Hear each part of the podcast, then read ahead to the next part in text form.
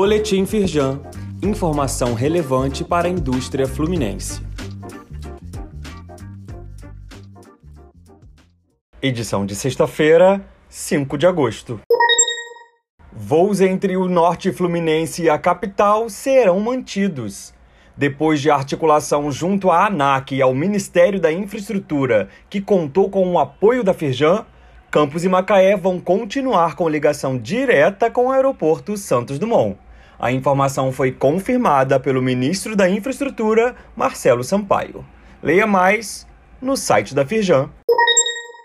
Ações integradas entre governos e mudança de cultura na população estão entre as prioridades para o combate à pirataria.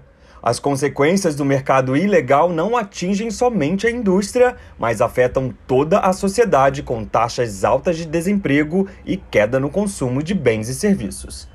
O seminário Combate ao Brasil Ilegal reuniu especialistas para debater essa questão e apontar caminhos para minimizar os impactos.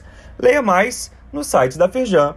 E no link disponível aqui neste boletim, você assiste a reportagem da TV Bandeirantes sobre o levantamento feito pela Firjan, Associação Comercial do Rio de Janeiro e Fecomércio.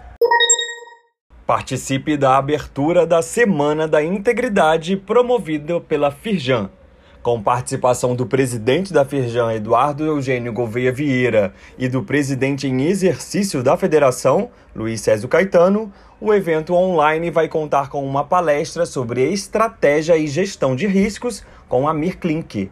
É na próxima segunda, dia 8 de agosto, às 3 da tarde. O link da transmissão está aqui disponível neste boletim. Saiba mais sobre essas e outras ações em nosso site www.firjan.com.br e acompanhe o perfil da Firjan nas redes sociais.